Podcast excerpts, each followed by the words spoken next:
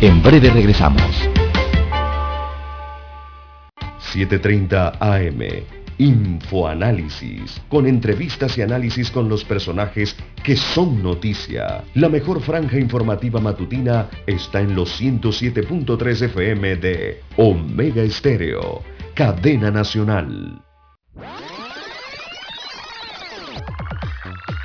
Omega Stereo tiene una nueva app. Descárgala en Play Store y App Store totalmente gratis. Escucha Omega Stereo las 24 horas donde estés con nuestra nueva app.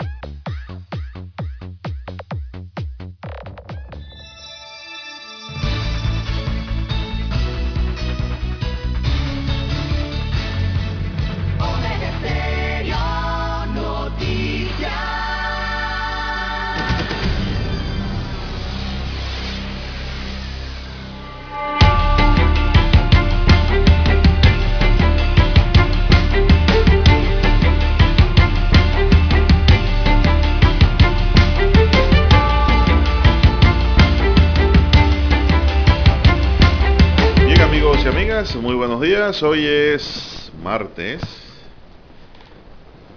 Martes 7 de septiembre del año 2021. Dani Arauz está en el tablero de controles. En la mesa informativa les saludamos. César Lara. Y Juan de Dios Hernández Sanur para presentarles las noticias, los comentarios y los análisis de lo que pasa en Panamá y el mundo. En dos horas de información, iniciando esta jornada como todos los días, con fe y devoción, agradeciendo a Dios por esta oportunidad que nos da de poder compartir esta, nueva mañana y de esta forma llegar hacia sus hogares, acompañarles en su automóvil, en su puesto de trabajo y donde quiera que usted se encuentre a esta hora de la madrugada aquí en Panamá y en el resto del día para el resto del mundo. Mi línea directa de comunicación es el doble seis catorce catorce cuarenta y cinco, es mi línea directa de WhatsApp doble seis catorce catorce cuarenta y cinco ahí me pueden escribir. Don César Lara está en el Twitter. Lara ¿cuál es su cuenta? arroba César Lara R es mi cuenta en la red social Twitter. Repito arroba César Lara R. Son las cuentas en Twitter también para Instagram donde usted puede enviar sus mensajes sus comentarios sus denuncias sus fotos denuncias. El reporte del tráfico temprano por la mañana esos incidentes o lamentablemente ya los accidentes. Todo eso lo puede reportar, lo que usted se encuentre solo sobre la vía, información que sirve precisamente al resto de los conductores para tomar mejores decisiones para este martes 7 de diciembre, don Juan de Dios, que se complica la saturación vehicular en Ciudad Capital y desde bien temprano, ¿ah? Ya esos tranques no son de 6, 6 y media en adelante, no, hombre, no, ya desde las 5 de la mañana hay sus tranques eh, dentro de Ciudad Capital. Buenos días, Daniel. Así es. Don Juan de Dios. Así es, por lo que yo observo que la economía en Panamá está activada, Lara. Ah, como no, eso, eso de que, de que no hay dinero, eso yo no sé. No paren ese cuento. ese cuento yo. la economía está activada aquí. Yo nada más he visto de esta semana de diciembre nada más. Tomemos nada más esta primera semana de diciembre que acaba de, pasar. Eh, y don Juan de Dios, la verdad es que la gente tiene su chen chen en su bolsillo, tiene sus ahorritos, eh, tiene algo de dinero, de, ahorros familiares. Y eh, me fui a un almacén, don Juan de Dios, en un centro comercial. Oiga, y lo primero que noté es que sí han contratado empleados. No, en diciembre sí. Oigan, Sí hay muchachos, sí hay jóvenes. pero eso es por temporada de, fin de año más. Exacto, pero por lo menos eh, un aliciente ¿no? para la economía de muchas familias en estos momentos, eh, saliendo de pandemia, reactivando la economía. Pero eh, sí hay buena contratación de personal, por lo menos en los centros comerciales he visto eh, que se ha movido bastante el tema laboral. Hay que ver las condiciones también, ¿no? No, yo digo, ¿por qué si usted ve tantos carros, tantos tranques, oiga, me quiere dar gripe, cuidado una vaina con la Omicron. No, no, no. Usted andaba por Botswana. no, Botswana. Y... Tuvo un contacto con, con alguien de Botswana que visitó Usted lo que me quiere decir si me contacté con una botswanesa.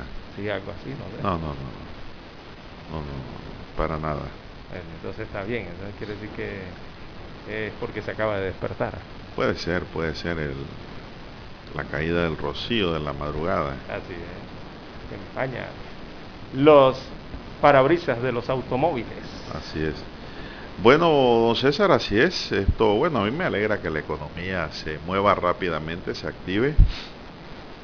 Aquí la mayoría de las empresas tienen su economía activada, Lara.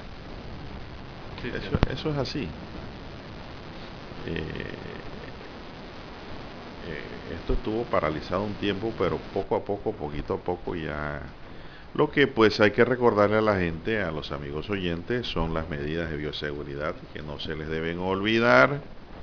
Hay que tener cuidado, el peligro sigue allí, pero no creo que lo estemos haciendo tan mal, salvo algunas unidades de los barrios que no respetan a nadie. Ni ellos mismos. Sin mascarilla. Ni con su vida. Ni ellos mismos se respetan. Van a respetar a las autoridades. Van a respetar a la policía. Más que cuando se agarran se sancionan, pues, punto. Una manzana no va a poder podrir la caja. Esa manzana hay que darle duro. Así que no hay de otra. El informe nos dice aquí que 479.231 casos confirmados hay en las estadísticas de salud en el país sobre COVID-19, 178 nuevos casos. Veo que no se ha ido. 178 nuevos casos, hasta que me dio tos. Cuando veo este número, me han dicho que en Tocumen está creciendo esto, Lara.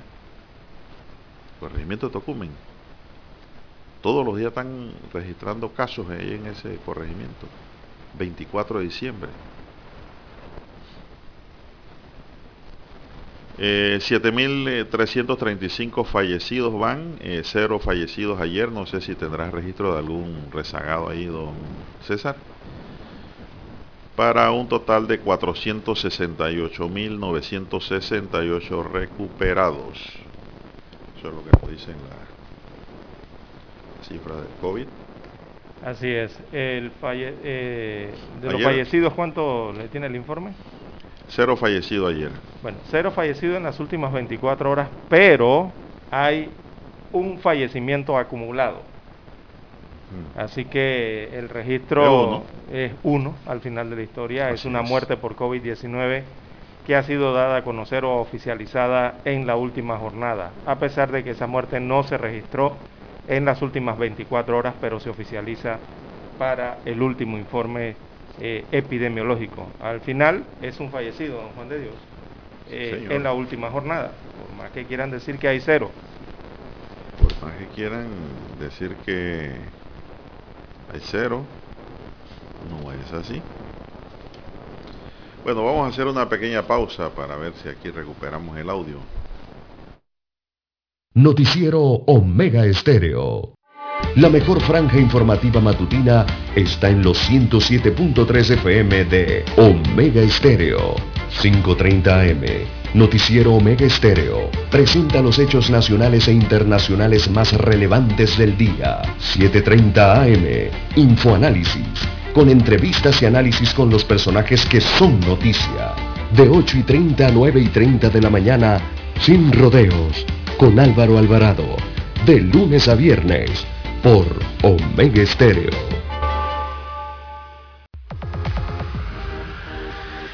Omega Stereo tiene una nueva app. Descárgala en Play Store y App Store totalmente gratis. Escucha Omega Stereo las 24 horas donde estés con nuestra aplicación totalmente nueva. En centrales telefónicas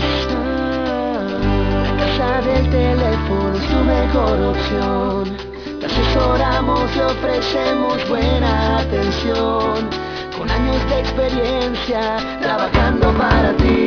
La casa del teléfono, ubicados en Via Brasil y lista hermosa. La casa del teléfono, líder de telecomunicaciones. La casa del teléfono,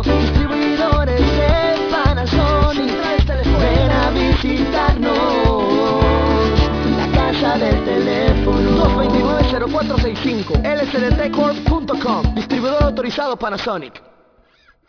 Para anunciarse en Omega Estéreo Marque el 269-2237 Con mucho gusto le brindaremos una atención profesional y personalizada. Su publicidad en Omega Estéreo. La escucharán de costa a costa y frontera a frontera. Contáctenos. 269-2237. Gracias.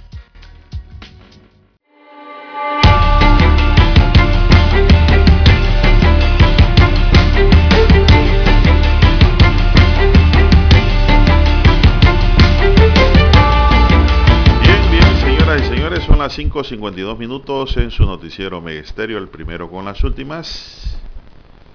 Así es. Eh, bueno, dice la ministra de Educación que hay 3.000 estudiantes más que el año pasado cuando eran 14.000 migrantes.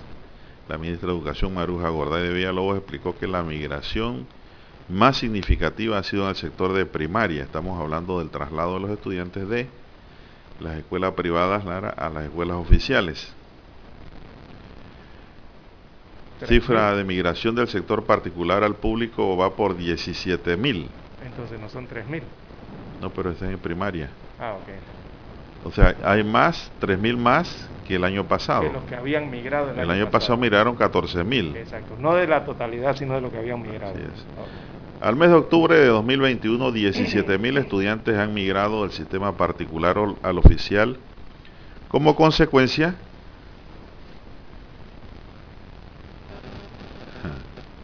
como consecuencia de los estragos económicos provocados por la pandemia de la COVID-19, explicó la ministra de Educación, Maruja Gorday, en eh, el programa eh, de Omega Estéreo Infoanálisis ayer. Sí, estuvo en directo. De acuerdo con las estadísticas que maneja el Ministerio de Educación, la migración significativa de estudiantes se produjo en el sector primario, en las regiones de Panamá Centro, San Miguelito, Panamá Norte y Panamá Oeste. Gremios docentes han advertido de que la migración del sistema particular al oficial ha incrementado la matrícula y obliga a la construcción de nuevas estructuras y a la contratación de más docentes para iniciar el próximo año escolar. Entre 2020 y 2021 la matrícula ha experimentado un aumento de 65.136 Hoy hay más de 200 grupos virtuales y no existiera la capacidad de atender a la población estudiantil si las escuelas estuvieran abiertas. Sin embargo, la rectora de la educación pública del país aseguró que se están preparando en algunas regiones muy puntuales para solucionar el tema.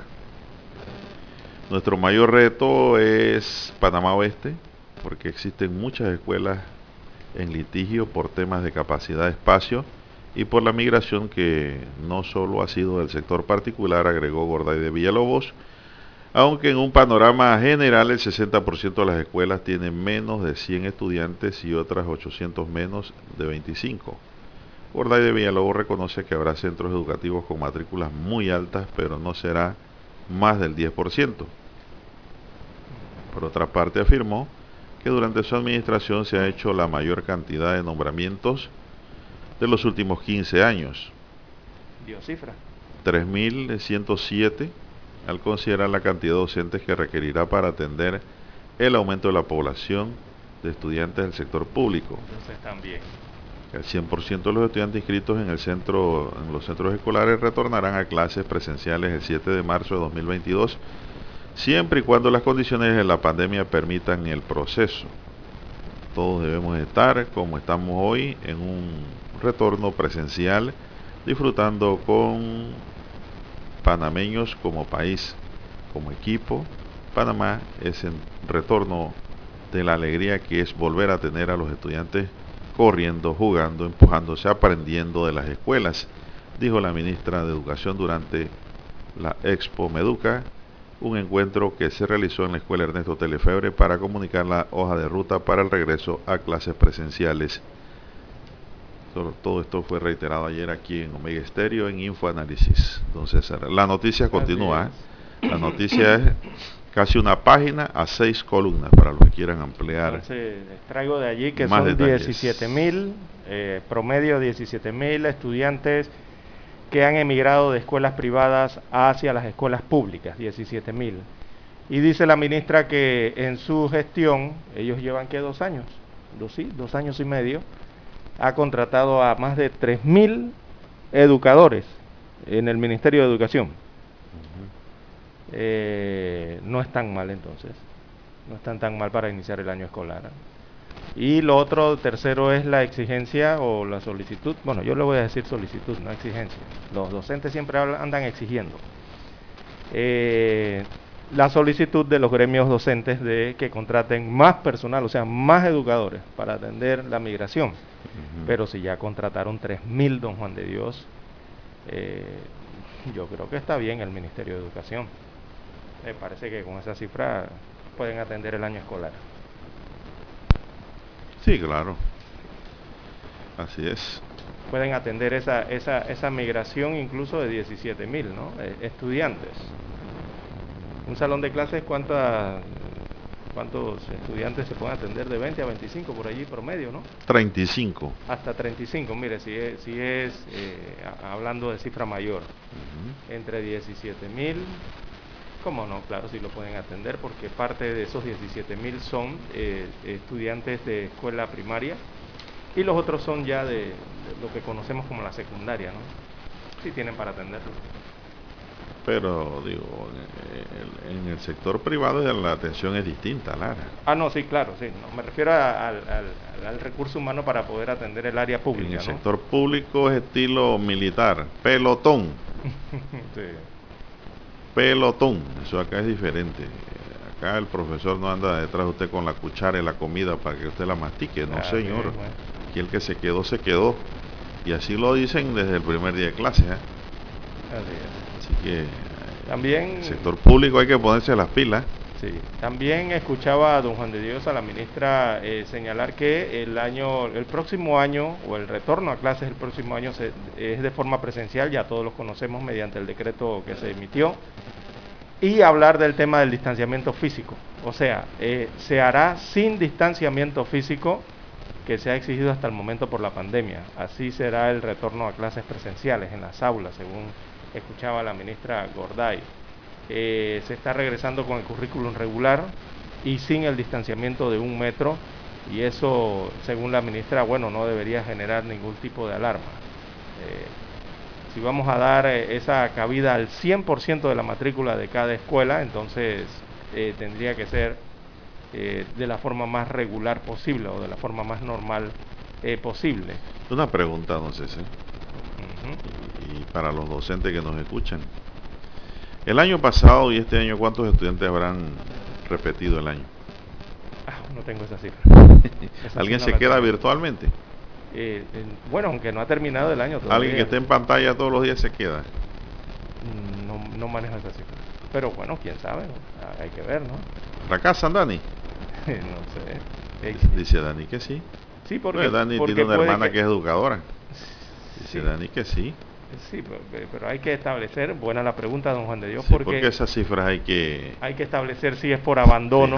Sí, porque también... La causa. exacto, la causa, hay mucho ocurre que eh, abandonan las clases virtuales ya por más. porque bueno, sí, porque unos no van, otros, no tienen, los, medios, aparatos, los medios, los recursos tecnológicos.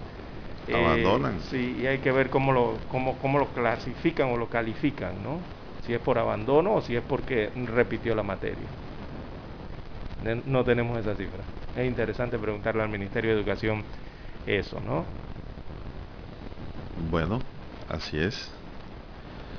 Bien, son las seis en punto de la mañana, don Dani, vamos a escuchar nuestro himno nacional.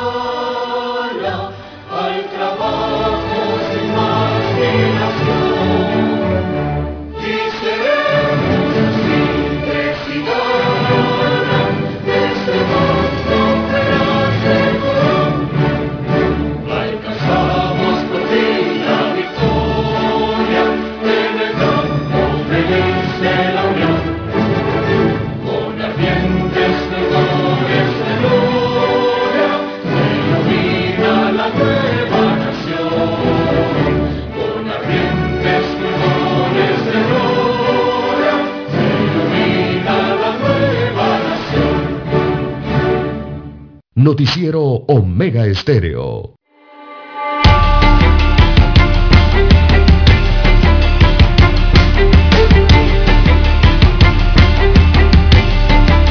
Bien, las 6.4, 6.4 minutos de la mañana en todo el territorio nacional. Don Juan de Dios, nada más se me quedaba una estadística aquí que eh, me parece interesante. Y es que usted sabe que el 10% de los docentes no se ha vacunado contra la COVID-19. No puede ser. Y van precisamente casi 10, 11 meses desde que se les autorizó su vacunación. Y en 10, 11 meses no han podido vacunarse esos más de 4.000 docentes que restan. Eh, y bueno, no sé qué, cuál será el motivo por el cual no se han vacunado. Recordemos aquí que incluso se les dio prioridad, don Juan de Dios.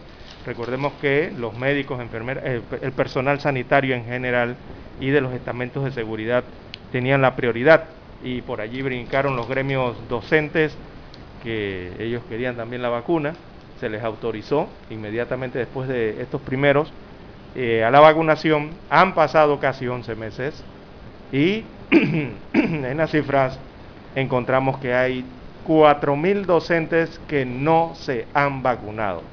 Imagínese usted, dicen las estadísticas que han vacunado el 85% de la población docente de las eh, escuelas públicas, eso viene siendo unos 6.000, 7.000 docentes aproximadamente, y también casi la misma, perdón, casi la misma cantidad eh, del área administrativa. Ya están vacunados. Usted, Se- según dice la ministra de Educación, le están dando seguimiento a estos no vacunados y explicó que les tocará consultar con las autoridades de salud y les tocará tomar decisiones con las instancias de salud y el gobierno central al respecto de estos no vacunados. yo nada más le voy a hacer una pregunta a usted y a los oyentes. ¿A usted le gustaría que un hijo suyo reciba clase de un docente que no se ha vacunado? Ah, qué qué bueno, bueno. Esa es la única pregunta que yo hago en esta audiencia de hoy. Por ejemplo, imagínese usted que, por ejemplo, mi hijo está vacunado, es mayor de 12 años de edad, y se le aparezca un docente allí en el, en el salón de clases y todos estén vacunados porque son mayores de 12 años de edad, y venga el docente sin vacunar, pues. Qué bonito. Eso ¿Qué- no- ¿Cómo hacemos? ¿Quién lo acepta? ¿Quién no lo acepta? Los padres no deben aceptar Ahí eso. está. No deben aceptar eso. Bien, no entiendo. Como que un docente, la palabra dice, docente, Lara, se entiende que es un hombre una, o una mujer que ha estudiado, Ujú. ¿No? Y decide, dice, no, yo no me voy a vacunar. Todavía están creyendo en esos cuentos que salen por allí que la tecnología 5G, que te van a volver un robot, que te van a... Por favor, hombre, más seriedad en el tema, si los cien- científicos han sido claros sobre la materia. No, Bueno, son las 6, 7 minutos, 6, 7 minutos. El tema es el área que mucha gente no se quiere vacunar, sin embargo quieren ir donde van los vacunados. Eso no tiene sentido. No, Bueno, no se vacune. Pero quédese en su casa, viendo televisión allí. No arriesgue a los demás. Así es, ni se arriesgue. eh, eh, la misma persona, Lara, el primer arriesgado es el no vacunado. Es el no vacunado.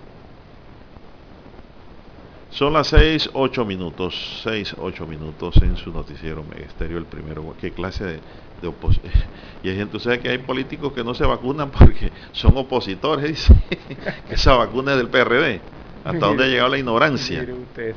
No, hombre, ¿qué pasa? Qué barbaridad. No, no, qué barbaridad.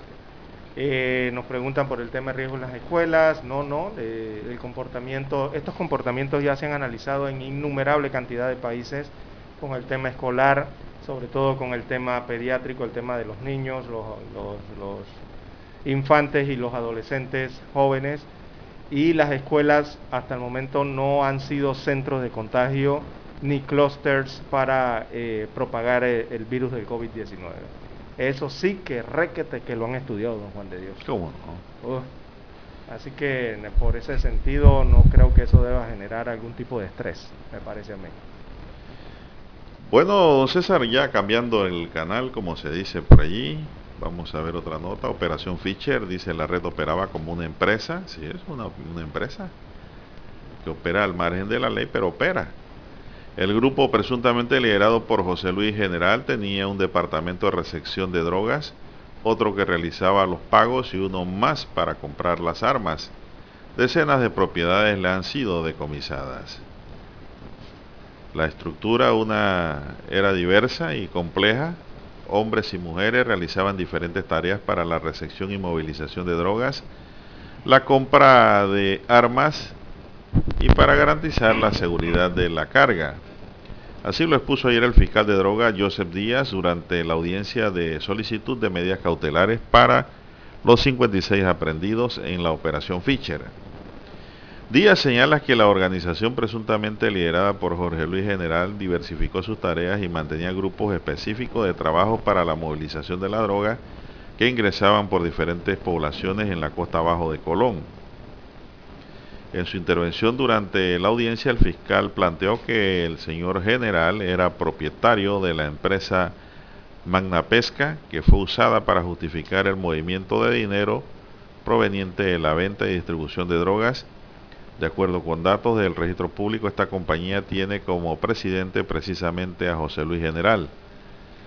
En la residencia general, las autoridades a cargo de la operación encontraron 44 mil dólares, mientras que cuatro embarcaciones marítimas ligadas a él, valoradas en 400 mil dólares, también fueron confiscadas.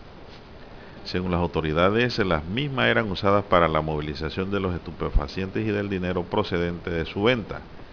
La red usó residencias en la comunidad de Nueva Providencia, Colón, que colindaba con el mar, casas que servían para la recepción de la droga y el dinero, de hecho, en la audiencia de ayer, la fiscalía recordó que fue en una de esas casas donde se encontraron tres escondites o caletos con más de 10 millones de dólares, mientras las otras casas que también estaban al servicio del tráfico de drogas fueron encontradas vacías. El fiscal narró además que la vivienda conocida como La Finca fue usada por la organización criminal para ocultar las embarcaciones marítimas que escapaban del control del Servicio Nacional aeronaval. Bien, vamos a hacer una pausa para continuar, don Dani, con esta nota.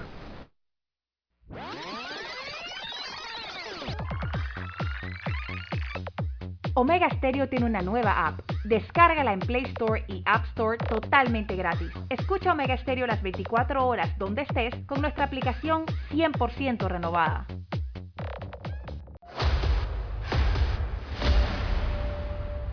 Desde los estudios de Omega Estéreo, establecemos contacto vía satélite con la voz de América. Desde Washington, presentamos el reportaje internacional.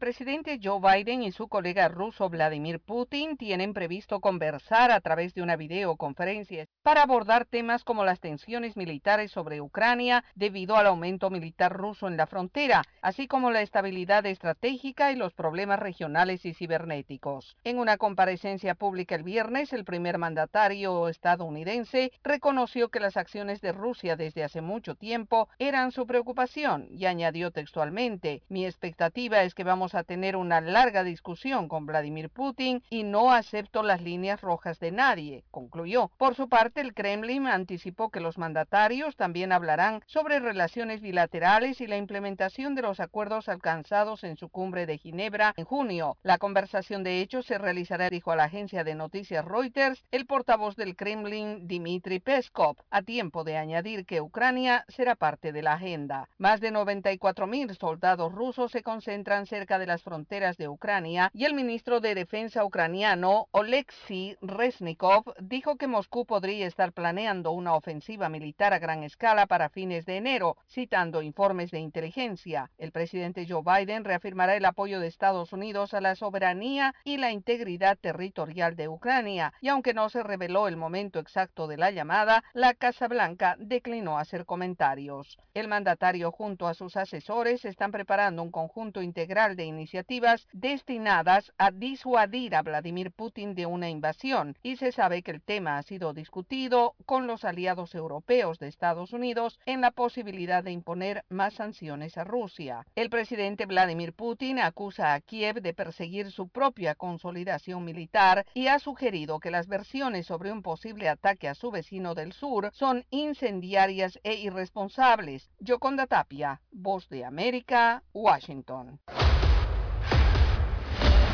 Escucharon vía satélite desde Washington el reportaje internacional.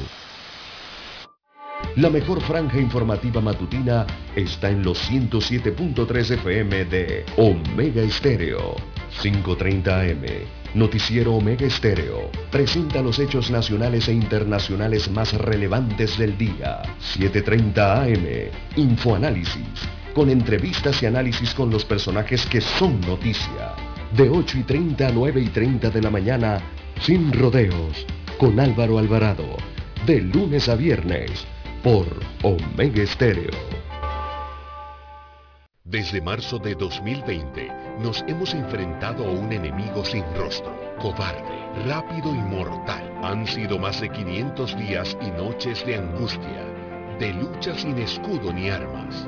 En este largo y difícil camino, la radio siempre ha estado contigo, con mensajes de esperanza, información veraz y objetiva. Finalmente, lo estamos logrando. El 80% de los panameños ya estamos vacunados contra el COVID. Por eso hoy avanzamos con otra cara, dejando ver tras esa mascarilla ojos sonrientes, llenos de optimismo. Vivamos conscientes de que para celebrar ese gran día, en el que el mundo entero tire al aire sus mascarillas, solo hay un camino. Seguir cuidándonos unos a otros. Vamos pa'lante, Panamá. La radio siempre estará contigo. Un mensaje de la Asociación Panameña de Radiodifusión, APR. Somos Omega Estéreo. 40 años siendo la cadena nacional en FM Estéreo, pionera en Panamá.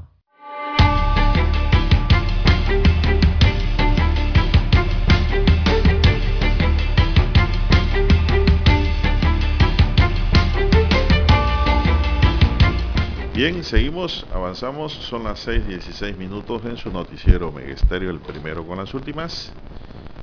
Eh, déjenme apagar acá, ahora sí. Bueno, sigo con la nota correspondiente a lo que hemos venido tocando aquí, Lara, sobre la operación Pescador. Así es. Bueno, el mantenimiento de los caletos, dice el fiscal, a través de interceptaciones telefónicas de varios de los imputados en la operación Fischer, la fiscalía se enteró de la reparación de algunos de los caletos que estaban deteriorados.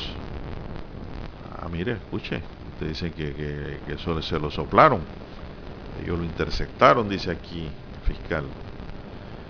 Tecnología no le faltaba a esta estructura criminal. El grupo encargado de mover las drogas compró un sistema de posicionamiento global GPS por sus siglas en inglés para tener la ubicación exacta de la droga. A su vez, los integrantes de esa red cambiaban de chip telefónicos de manera constante y además usaban sistemas de inscriptación de encriptación perdón, para evitar que sus comunicaciones fueran intervenidas. Mire usted, Lara. Otro grupo estaba encargado de realizar los pagos a los diferentes miembros de la estructura de acuerdo con la función que realizaban. La Fiscalía planteó que incluso mantenían una tabla para la asignación de los pagos. Cuando la organización tenía que cambiar el dinero deteriorado por dinero nuevo, acudían a personas que laboraban en la zona libre de Colón, quienes les facilitaban esa tarea. Sobre las armas, la Fiscalía también relató que otros miembros de la red criminal eran los encargados de comprar las armas. Eso quedó comprobado según el Ministerio Público durante una operación realizada el 5 de mayo de 2021, en la cual se decomisaron cuatro fusiles de asalto M4, varias subametralladoras y 1.600 municiones de diversos calibres. La investigación de la Fiscalía reveló que un funcionario de la Caja de Seguro Social usó uniformes de esa entidad que fueron entregados a un ciudadano nicaragüense y a un hondureño quienes ingresaron ilegalmente al país. Los mismos pretendían mover un alijo de drogas hacia Centroamérica, trabajo que fue realizado por otros integrantes de la red criminal. El grupo también contaba con el servicio de un capitán del Servicio Aéreo Nacional y un mayor de la Policía Nacional que brindaban información sobre la ubicación de los grupos de vigilancia policial para que no interfirieran en el tráfico de la droga o el movimiento de dinero, reveló la Fiscalía. Incluso en la investigación de la Fiscalía de Drogas se determinó que un miembro de la red criminal está vinculado con un caso de homicidio de una persona que también está relacionada con el tráfico de drogas. Hasta el momento a la red criminal se le han incautado 11 propiedades, entre ellas una finca en la Arboleda en La Chorrera, dos residencias en Costa Verde, otra en Barrio Colón en La Chorrera, asimismo una finca en el corregimiento del Potrero de La Pintada en Coclé, una barbería y una residencia de Montelimar en Chorrera. En la lista también está una finca en el corregimiento Cristóbal de, en Colón y una residencia en Cuatro Altos, también de esa provincia. Además, figura un apartamento en el PH Astoria en la ciudad de Panamá y una casa de playa en Riohato. Al cierre de esta edición, dice la prensa, la audiencia en el sistema penal acusatorio seguía. Así, así, es, don Juan de Dios. Son los tentáculos del clan del Golfo y, bueno, eh, nos relata allí el diario La Prensa eh, su fácil forma de operar y de comprar sobre todo, ¿no? Penetrar. Y de penetrar en, las instituciones eh, y, en la, y, bueno, en la vida comercial del país. 11 personas jurídicas también dedicadas a diferentes actividades comerciales mercantiles y de bienes raíces están ligadas a esta banda criminal, eh, como usted bien ha señalado, además de las personerías jurídicas de eh, el Ministerio Público, el Ministerio Público también ordenó al registro público la medida cautelar de aprehensión provisional sobre otras 30 propiedades. Cuando se refieren a esas otras 30 propiedades adicionales esas 11 que usted leyó, se están refiriendo a residencias de lujo, lotes, y comercios, tanto en la provincia de Panamá Oeste como de Coclé, Colón y la provincia de Panamá. Y eso está valorado en cientos de miles de dólares. Por ejemplo, mire, vamos a tomar un ejemplo aquí. Usted mencionó la estancia de las Mendozas en la Chorrera. Esa es una propiedad valorada en 32 mil, eh, le voy a dar el promedio, ¿no? 32 mil dólares, pero recibió mejoras por 26 mil dólares. Otra casa también ahí en La Chorrera, en Costa Verde, en Puerto Caimito, eh, fue comprada en 133 mil dólares promedio y el terreno estaba valorado en 24 mil dólares, pero se le hicieron mejoras por 108 mil dólares, casi por el mismo valor, ¿no? Eh, son las mejoras, quizá por ahí se dieron cuenta.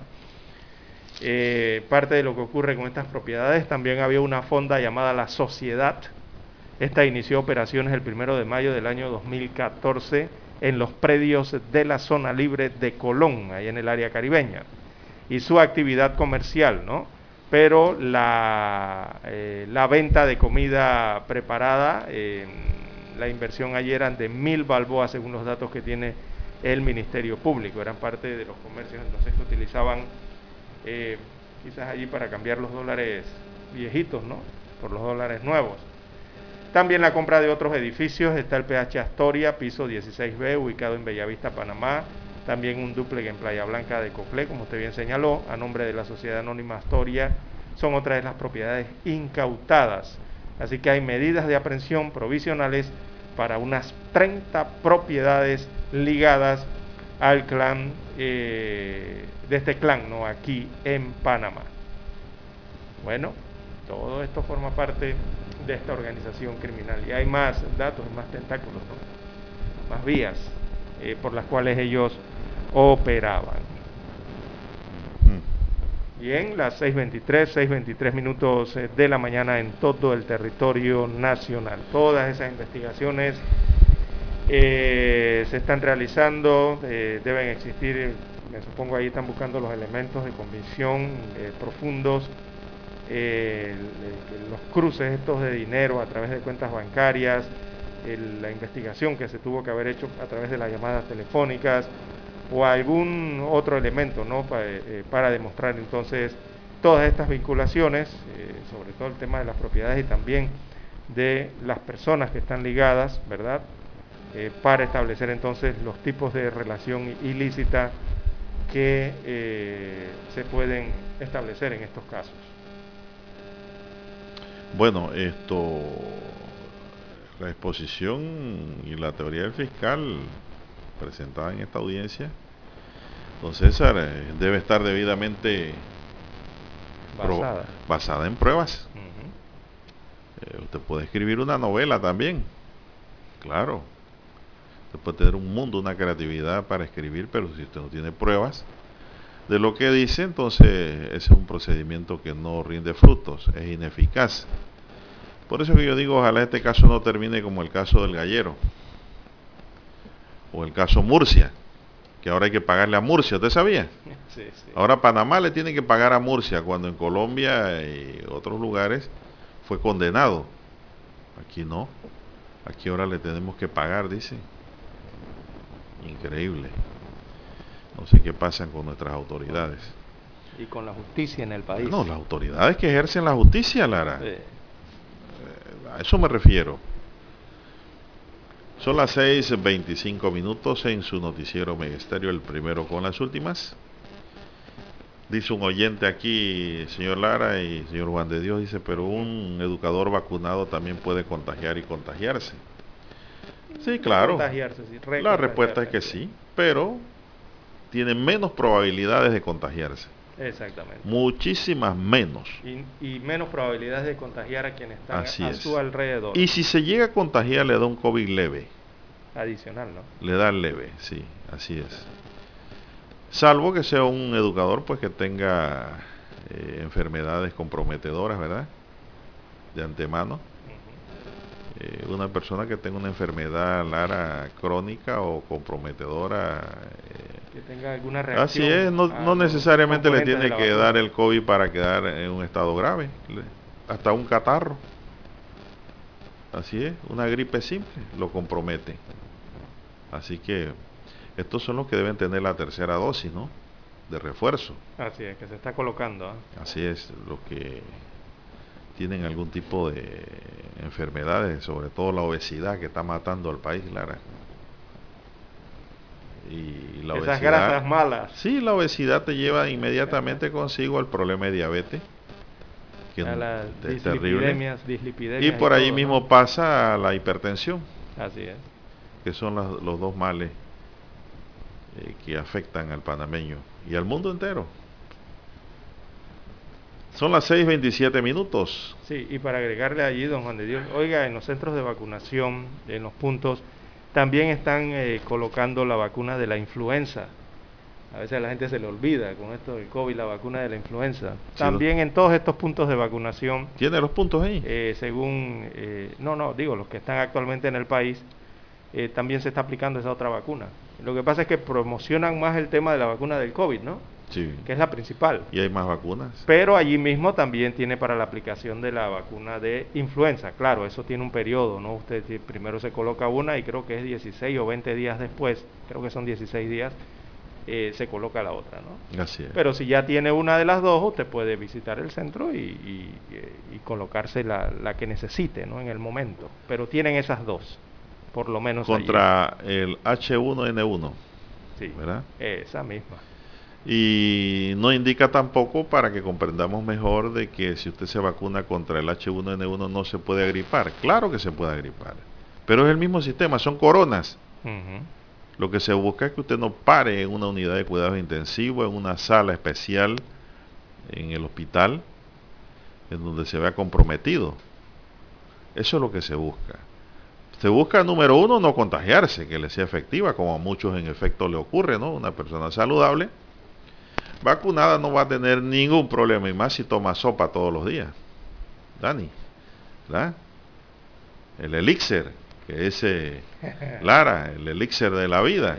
Esa es la poción, la poción. Así es, como no, y si es de marisco, de pescado, mucho mejor. Entre más, el, entre más ingredientes le echa, mejor queda. Así es. Así espesita como le gusta. Epa, con buen ñame.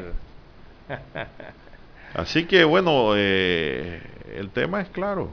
Claro que cualquiera se puede contagiar. Sí, no, y en lo de los puntos de vacunación... Eso no, está en discusión. Sí, lo de los puntos de vacunación se lo digo porque he visitado en las últimas quincenas, en los últimos 15 días, tres centros comerciales y en los tres centros comerciales hay puntos de vacunación, don Juan de Dios.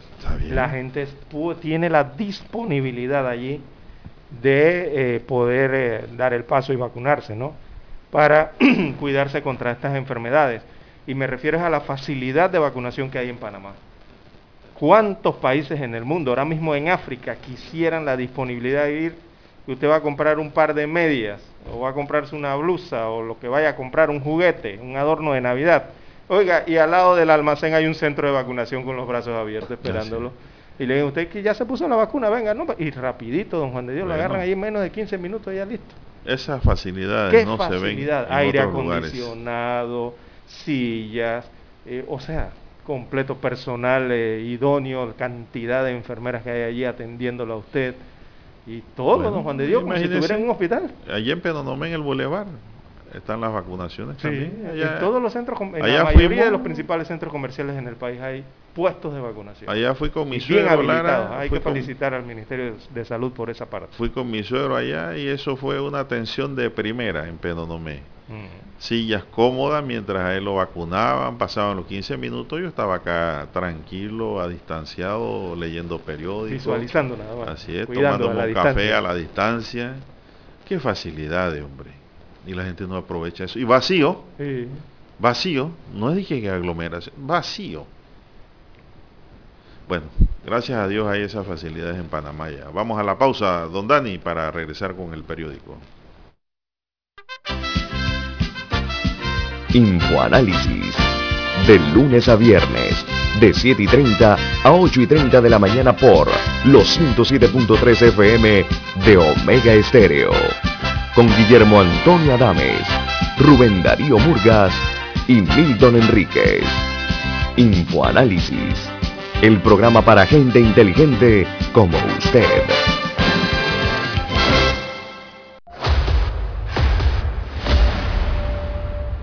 Desde los estudios de Omega Estéreo, establecemos contacto vía satélite con la voz de América. Desde Washington, presentamos el reportaje internacional.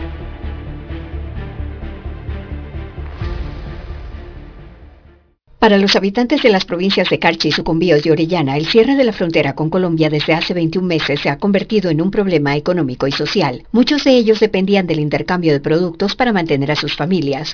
Hoy reclaman que estos pasos se habiliten lo más pronto posible. Carlos Bastidas, conductor de camión ecuatoriano, protesta. En vez de aperturar la frontera, pues nos están limitando el trabajo. En la ciudad de Tulcán y Piales hay reclamos, pues la gente ya quiere empezar a trabajar. Carlos Chamorro, comerciante colombiano, enfatiza.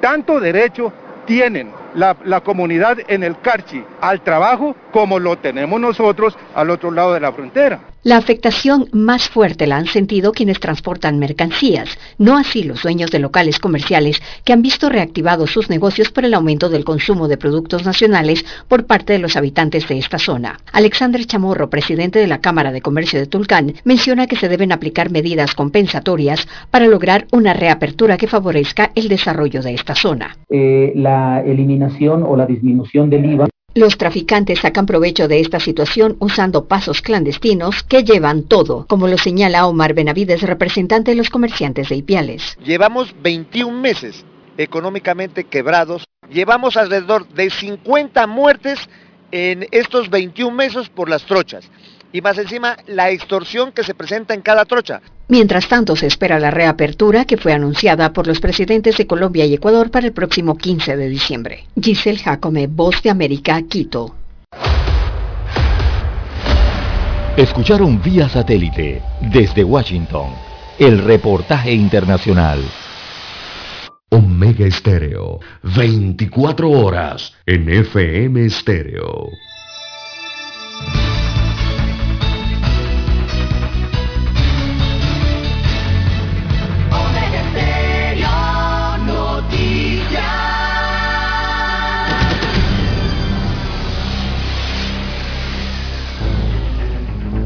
Las noticias impresas en tinta sobre papel. Con ustedes. Escuchando el periódico. Los titulares de las primeras planas de los diarios estándares de circulación en Panamá. Bien, amigos oyentes, la decana de la prensa nacional, la estrella de Panamá, titula para este martes 7 de diciembre, Martinelli y Varela enfrentados por el tema de la narcopolítica. Veamos aquí, esto ocupa, bueno, ocupa buena parte de la primera plana del diario La Estrella de Panamá para hoy. Destaca el lead que el último golpe al narcotráfico a raíz del desmantelamiento de una red en Panamá del clan del Golfo ha encarado a los ex presidentes Ricardo Martinelli Berrocal y Juan Carlos Varela Rodríguez, quienes mantienen una disputa pública y se hacen acusaciones mutuas. Las transcripciones telefónicas de la operación Fisher o Pescador relatan la operación de la red desmantelada. Ajá, es el título de la estrella. Veamos lo que dicen las especies de oreja que tiene eh, este recuadro, este título. Nos vamos a la izquierda, allí aparece una cita de el expresidente de la República, Ricardo Martinelli Berrocal, abro comillas, le cito, dice, hoy, o sea, ayer, vi un comunicado de Varela donde dice capturó en cinco años 344 toneladas de droga, pero omite que ese mismo lapso subió el trasiego versus cinco años anteriores. Cierro comillas, es lo que dice el expresidente Ricardo Martinelli. En el lado derecho aparece otra cita y es de Juan Carlos Varela Rodríguez, expresidente de la República. Abro comillas, le cito. Ni yo ni ningún miembro de mi familia se ha visto involucrado en este tipo de actividades. Por el contrario, he luchado frontalmente contra el crimen organizado. Cierro comillas. Es lo que señala el expresidente Juan Carlos Varela en esta especie de disputa que tienen los dos, sobre todo en las redes sociales. Bien, en más títulos del diario La Estrella de Panamá para hoy, empresarios y abogados del sector marítimo piden sancionar ley de cabotaje. Hay un foro al respecto. También en el tema del año lectivo 2022, La Estrella de Panamá titula, ministra Gorday asegura que el 80% de las escuelas estará disponible para empezar clases. Eh, acompaña la fotografía de la titular, este, precisamente esto, este titular. También la magia de la Navidad eh, se toma las plazas, una amplia fotografía en la estrella de Panamá. El despacho de la primera dama realizó el encendido de luces navideñas en el Parque Omar y la magia de la fecha se toma las plazas y espacios públicos que este año, a diferencia del año 2020, no tendrán restricciones. También para hoy eh, tenemos en el tema político, detectan irregularidades en el uso del Fondo de Subsidio de Cambio Democrático destaca la estrella de Panamá en su redacción. Una auditoría del Tribunal Electoral al Fondo de Subsidio de Cambio Democrático determinó que se usaron algunas sumas para alquileres que beneficiaron a familiares del exdiputado Manuel Cohen, según destaca el titular del diario La Estrella de Panamá. En la sección de deportes abogan por un deporte sin corrupción. Eh, destaca la información que aparece en la página 7b, que eh, hay un acuerdo parcial ampliado sobre deportes del Consejo Europeo eh, que pidió la cooperación internacional para combatir la corrupción en el deporte. También se la están pidiendo a Panamá.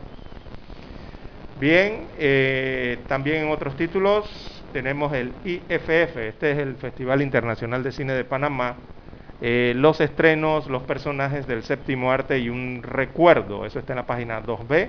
Ahí hay un calendario que les muestra entonces eh, las presentaciones. También hay un reportaje especial de para Natasha Dormois, Dormois, sí es su apellido. La sexualidad no se puede seguir viendo como un tabú. Es un amplio reportaje que habla sobre este tema en la página 3B del diario La Estrella de Panamá. Bien, el cuadro COVID-19 de la estrella de Panamá destaca 479.231 casos confirmados a lo largo de la pandemia. En cuanto a los fallecidos acumulados o totales, son 7.375. Los recuperados son 468.968 personas o pacientes curados eh, restablecidos de la enfermedad. En la última jornada, en las últimas 24 horas, eh, los datos son 178 nuevos contagios en el último día y eh, el cuadro establece que ayer no hubo fallecidos. Sin embargo, hay que aclararle a los amigos oyentes que las autoridades reportaron un fallecimiento rezagado que fue oficializado el día de ayer. Así que aunque el cuadro diga cero, al final es un fallecido que hay que registrar.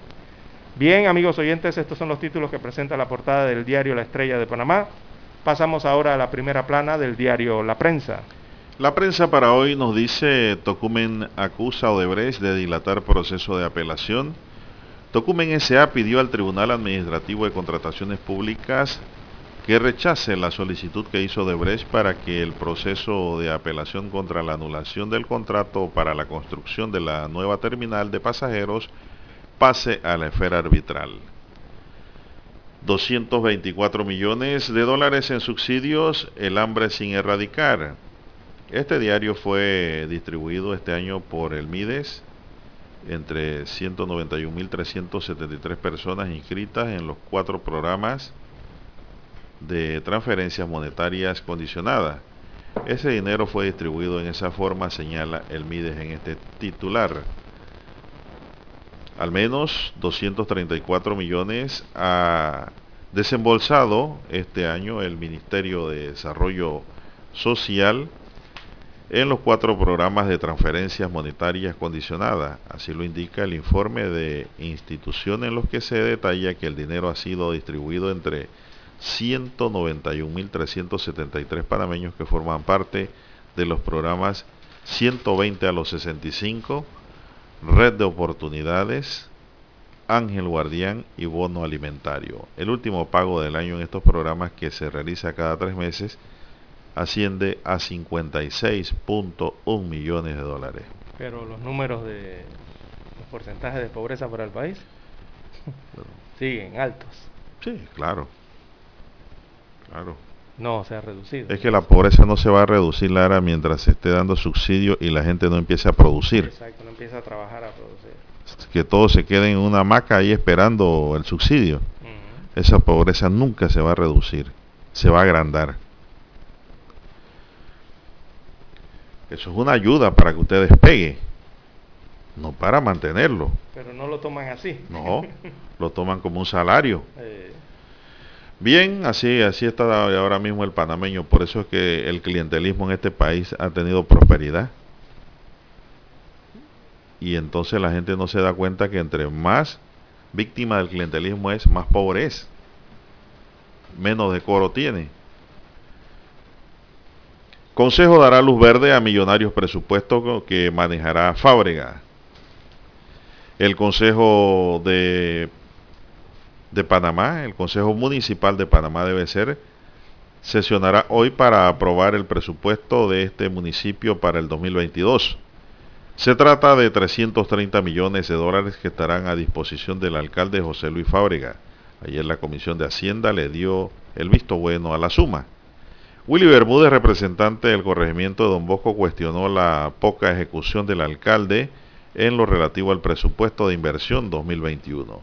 En 2021 se pidieron 133 millones de dólares o 138 millones de dólares para inversión. Pero hasta diciembre la alcaldía solo ha ejecutado 4.1 millones en adjudicaciones ni siquiera en orden de proceder, dijo. Opinó que el gran ausente en la pandemia ha sido el alcalde Fábrega, dice Willy Bermúdez y me parece que tiene razón Lara. Sí, la verdad que sí. La verdad que sí, esto no, ha brillado para nada el, no, para nada. alcalde capitalino. No, no, no, no, todo sigue en una parsimonia, todo igual. Día Internacional de Voluntariado es otra nota del diario La Prensa para hoy. El Día Internacional de Voluntariado, un reconocimiento a los que aportan su tiempo. Desde el inicio de la pandemia de COVID-19 en marzo de 2020, miles de personas se han sumado a las tareas de empacar y repartir bolsas de comida, hacer trazabilidad comunitaria para rastrear el virus, ayudar a los afectados por los huracanes. Y ETA. Por esa razón, ayer el presidente Laurentino Cortizo, a propósito de que cada 5 de diciembre Naciones Unidas celebra el Día Internacional del Voluntariado, él entregó medallas y eh, reconocimientos a varios voluntarios. Bueno, yo creo que el reconocimiento debe ser para todos, José César, en general. El tiempo es oro. Quien dona tiempo dona oro, Lara. Vamos a partir de allí. El que dona tiempo dona más que el que da dinero, que da plata. Este está dando oro. Oro puro. Es el tiempo. Linaje Omicron lleva a los países a cerrar fronteras, a pesar de que la evidencia científica indica que el cierre de fronteras no detiene la propagación de, la variante del SARS-CoV-2, eh, conocida ahora como Omicron. Ya son varios los países que han adoptado la medida, entre ellos Panamá.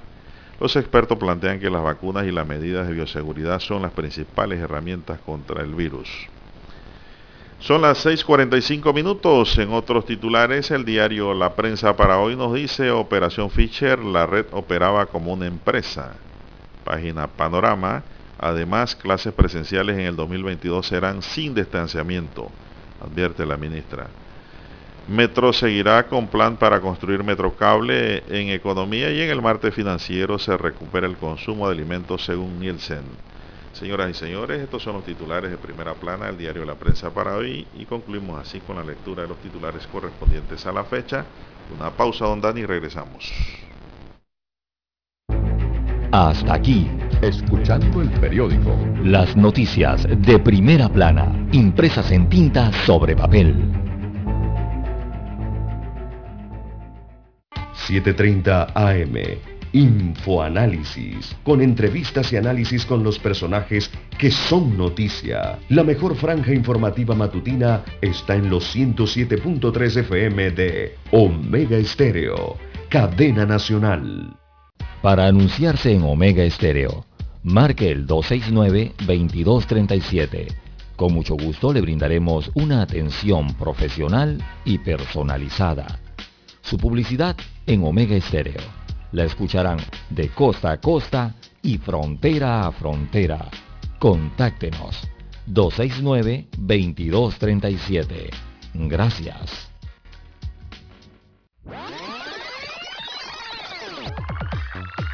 Omega Stereo tiene una nueva app. Descárgala en Play Store y App Store totalmente gratis. Escucha Omega Stereo las 24 horas donde estés con nuestra nueva app.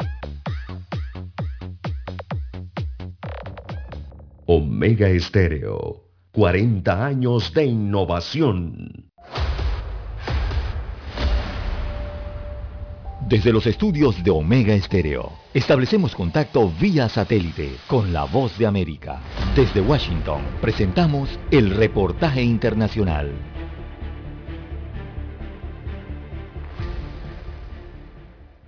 Ante la presencia de la nueva variante del coronavirus, autoridades informaron que se intensificará el programa de vacunación contra el COVID-19, que comenzará a aplicar la dosis de refuerzo para adultos mayores de 65 años. El subsecretario de Salud, Hugo López Gatel, confirmó el primer caso de COVID-19 producido por la variante Omicron en México. Detalló que se trata de una persona de 51 años que vino de Sudáfrica, presenta enfermedad leve y está internada voluntariamente en un hospital privado de la Ciudad de México. El funcionario federal señaló que la presencia de Omicron en el país no significa que estemos comenzando de nuevo la pandemia y apuntó que la Organización Mundial de la Salud ya explicó que es una variante más transmisible pero no más peligrosa que las demás. La variante Omicron no causa enfermedad más grave. Es muy importante tenerlo presente. Es paradójico, pero una variante que sea más transmisible, como Omicron, y que no causa enfermedad más grave, de hecho ayuda al propósito social de lograr inmunidad más rápidamente. Ante esta situación se reforzará el plan de vacunación, así lo anunció el presidente Andrés Manuel López Obrador. Vamos a vacunar porque sí, eso es lo que nos protege. Eso sí está, está demostrado científicamente. Entonces tenemos que seguir vacunando a rezagados, a los jóvenes y a los adultos mayores, vacunas de refuerzo poco más de 65 millones de mexicanos cuentan con su esquema completo de vacunación, lo que significa un 52% de la población total. Cerca de 13 millones de personas tienen una sola dosis y un 86% de la población mayor de 18 años ha sido vacunada. Sara Pablo, Voz de América, Ciudad de México. Escucharon vía satélite desde Washington el reportaje internacional. Omega Estéreo, 24 horas en FM Estéreo. Es momento de adentrarnos al mar de la información. Este es el resultado de nuestra navegación por las noticias internacionales más importantes en este momento.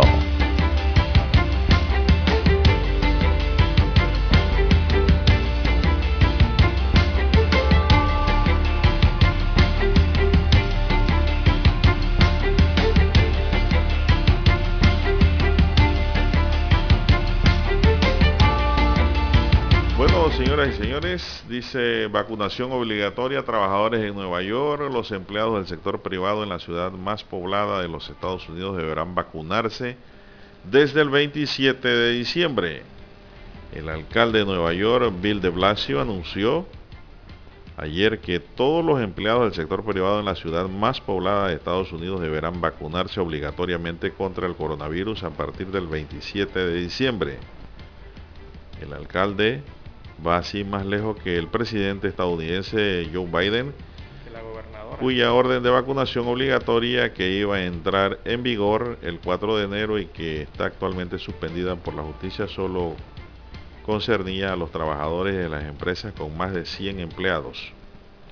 Aquí en Nueva York hemos decidido lanzar un ataque preventivo contra el coronavirus para hacer algo audaz para parar la propagación del COVID y los peligros que representan para todo, dijo de Blasio en la cadena de televisión MSBC. Precisó que todos los trabajadores del sector privado en Nueva York están sujetos a la obligación de vacunarse a partir del 27 de diciembre, lo que afecta a unas 184 mil empresas y comercios en Nueva York, don César. Así es, don Juan de Dios. Recuerde que allá las órdenes son la presidencial, la federal, ¿no? Después las estatales que vienen con el gobernador, en el caso de Nueva York es una gobernadora, y el alcalde de, la ciudad de Nueva York. Entonces eh, ya la gobernadora eh, de Nueva York había emitido una, el estado de emergencia para Nueva York hace una semana, creo, hace unos 10 días atrás. O sea que allí están eh, bajo estos tipos de decretos o de normativas para eh, tratar la prevención y tratar de frente el, tema de la pandemia en ese territorio norteamericano. En Italia, pues las personas que no se han vacunado, destaca hoy la agencia Fran Press, contra el coronavirus en este país no podrán ir al cine. Sí, es cierto. Teatros, conciertos o eventos deportivos importantes según las nuevas medidas restrictivas que entraron en vigor a partir de este lunes para frenar los contagios en Navidad. La península, al igual que sus vecinos europeos, afrontan un repunte de contagios. Esto es en Italia, don César. Así es, eh, en Italia han determinado esto en Europa, ¿no? Eh, sin ir al cine ni al estadio, eh, por las restricciones a los no vacunados. Esto es para los no vacunados, ¿no? Es lo que le están eh, prácticamente prohibiendo. Imagínense usted en Italia que les gusta tanto el fútbol de sus ligas profesionales, ¿no? Eh, son medidas que están adoptando allí y don Juan de Dios, esto, obedece a que, bueno, a la ciudadanía se le ha pedido, eh, todos estos países han pedido a sus ciudadanos tener la conciencia esta de, cuidarse entre ellos, de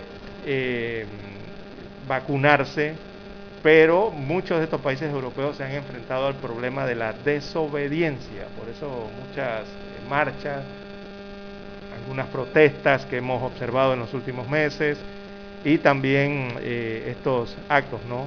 vandálicos también que se han verificado en algunos países a lo largo de la pandemia. Pero bueno, esos son los temas de la confianza entre la ciudadanía, también entre las autoridades, que son puestas a prueba eh, en medio de toda esta pandemia. Y, y, para esta región del mundo, sobre todo porque han aumentado los casos de COVID-19 de manera exponencial. Y eso, por supuesto, que sus gobiernos ven con preocupación cómo se comporta su población. Y los que estamos en otros puntos del planeta también nos preocupamos, ¿no? Y vemos cómo se desarrollan esas situaciones de personas que muchas veces hacen caso omiso a las medidas y a las recomendaciones sanitarias emitidas por organismos internacionales de salud y sus propias autoridades de salud en cada país. Así que también es un tema de eh, ser ciudadano, don Juan de Dios. Así es, bueno, el Paisa, comandante disidente, fue abatido. El Paisa, uno de los comandantes de las disidencias de la FARC, y temido excombatiente de esa guerrilla fue abatido por otros rebeldes en Venezuela, según indicó la prensa colombiana, don César, ayer. Así que pues, se fue el paisa. Bien, las 6.55, 6.55 minutos de la mañana en todo el territorio nacional. Eh, la OMS, ya que hablaba de COVID, eh, en Europa ha llamado a proteger a los niños y advierte hoy que son los más afectados por la pandemia, se refieren a los niños. Claro, eh, son más afectados porque son los que no han sido vacunados. Eh, hay muy pocos países a nivel eh, mundial que han iniciado la vacunación a los menores de 12 años de edad. creo que anda por el orden de los 15 países o 25 países. Por allí anda el número de los que sí están vacunando a los menores de edad con una porción de la dosis.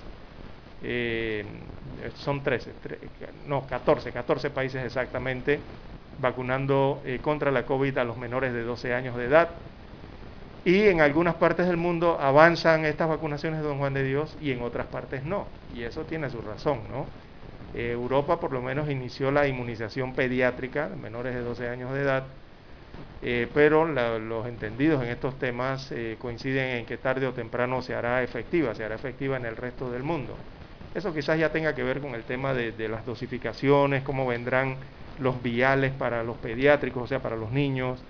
Eh, tiene que ver con estos temas, ¿no? y el porcentaje o la formulación de la misma vacuna. No es la misma cantidad para un adulto que para un niño, evidentemente. Claro. Así que por eso quizás eh, están ajustando allí el tema este y que eso afecta a la logística de distribución y todo esto, ¿no? Por eso les está tomando más tiempo quizás a otros países así como el nuestro, como a Panamá. Porque la pregunta sigue allí, ¿vacunar o no vacunar a los más chicos? Es la gran pregunta que hay entre todos los padres de familia. Le doy los, los países que están vacunando ya están vacunando a menores de 12 años los Emiratos Árabes Unidos, Cuba, eh, también Estados Unidos de América, China, Israel, Bahrein, Canadá y Camboya, o Camboya, como le conocemos acá.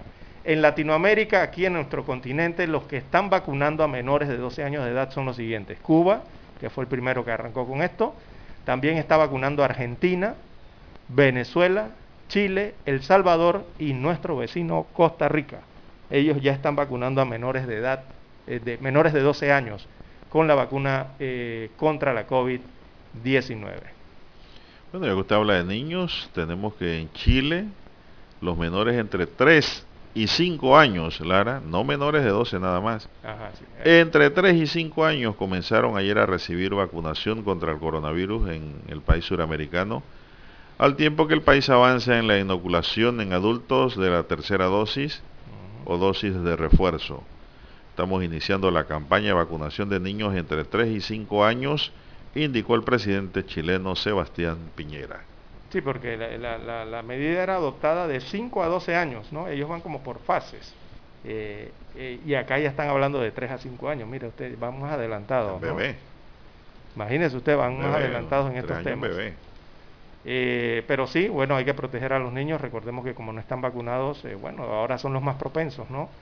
Eh, frente a la enfermedad, porque ya los adultos mayores y los adultos, cuando me refiero a adultos me estoy refiriendo de 18 a 60, 62 años de edad, más ese otro pedazo de esa otra parte de 12 a 18 años, sí están cubiertos con las vacunas, pero los menores no, así que ellos están más expuestos entonces a este virus. Hacemos una pausa y volvemos en breve.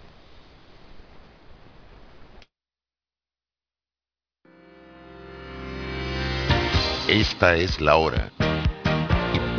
7 AM. 7 horas. Omega Estéreo, 40 años con usted en todo momento. El satélite indica que es momento de nuestra conexión. Desde Washington vía satélite y para Omega Estéreo de Panamá, buenos días América. Buenos días América, vía satélite desde Washington.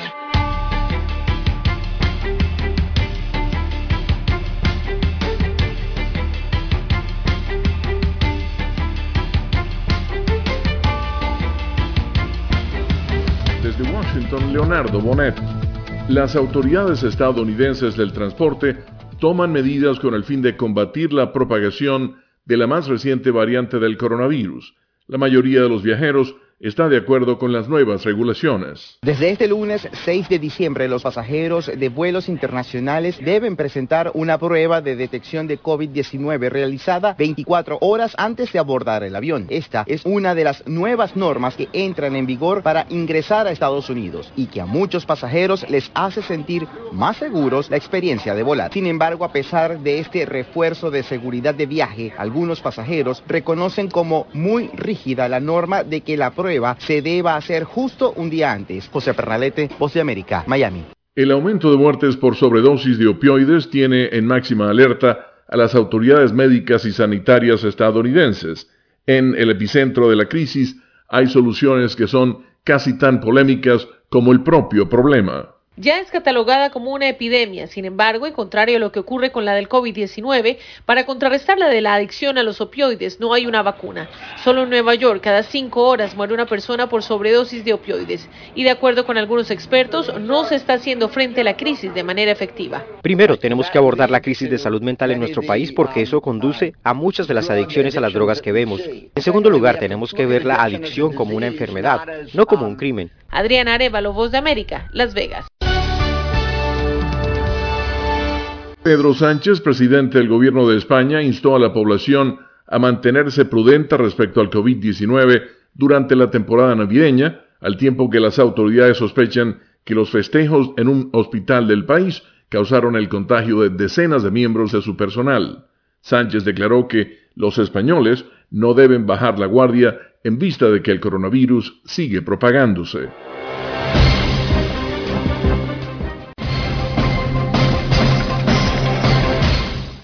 El martes 7 de diciembre se cumplen 80 años del ataque a Pearl Harbor, un ataque militar sorpresivo del Servicio Aéreo de la Armada Imperial Japonesa contra Estados Unidos en la base naval de Pearl Harbor en Honolulu, Hawái, en la mañana del domingo 7 de diciembre de 1941.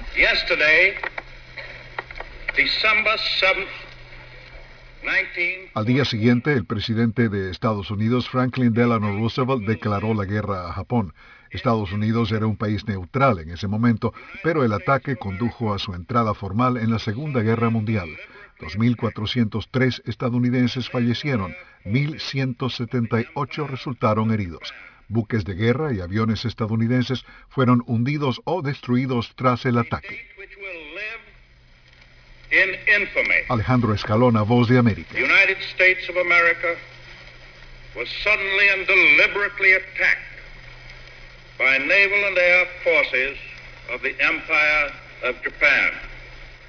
Desde Washington vía satélite y para Omega Estéreo de Panamá hemos presentado Buenos Días América. Buenos Días América vía satélite desde Washington.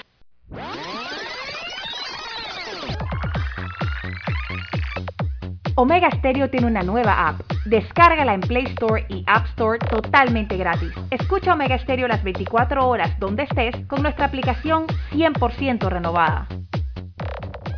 Hola, le llamo por el aire acondicionado de mi auto. Ah, ah, Ah, sí, sí, señora, fíjese que estamos intentando lograr un enfriamiento general de su auto que le permita a usted y a su familia el mejor confort a la hora de viajar o llevar a sus hijos al colegio. Para esto solo necesitamos que el clima en su automóvil sea el ideal, introduciendo cientos de cubitos congelados que actúan- Solo en Refricentro Nordic podrás hablar con especialistas en aire acondicionado, especialistas en el clima de tu auto. Calle principal El Ingenio, Avenida La Paz, Edificio Nordic 102. Consultas al teléfono 393-2244. Somos Omega Estéreo. 40 años siendo la cadena nacional en FM Estéreo, pionera en Panamá.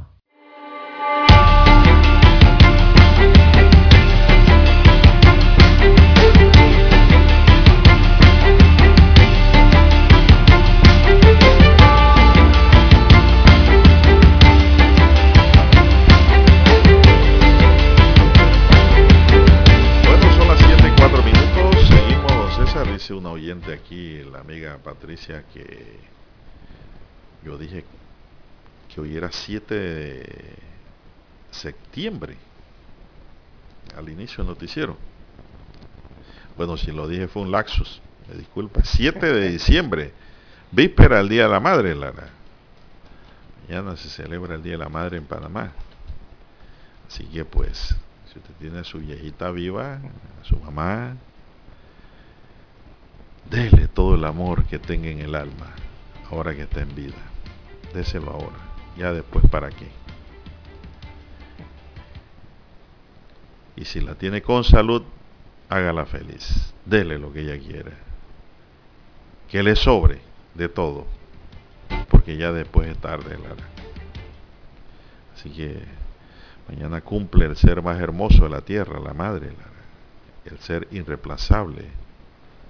La única mujer que no tiene reemplazo. La madre.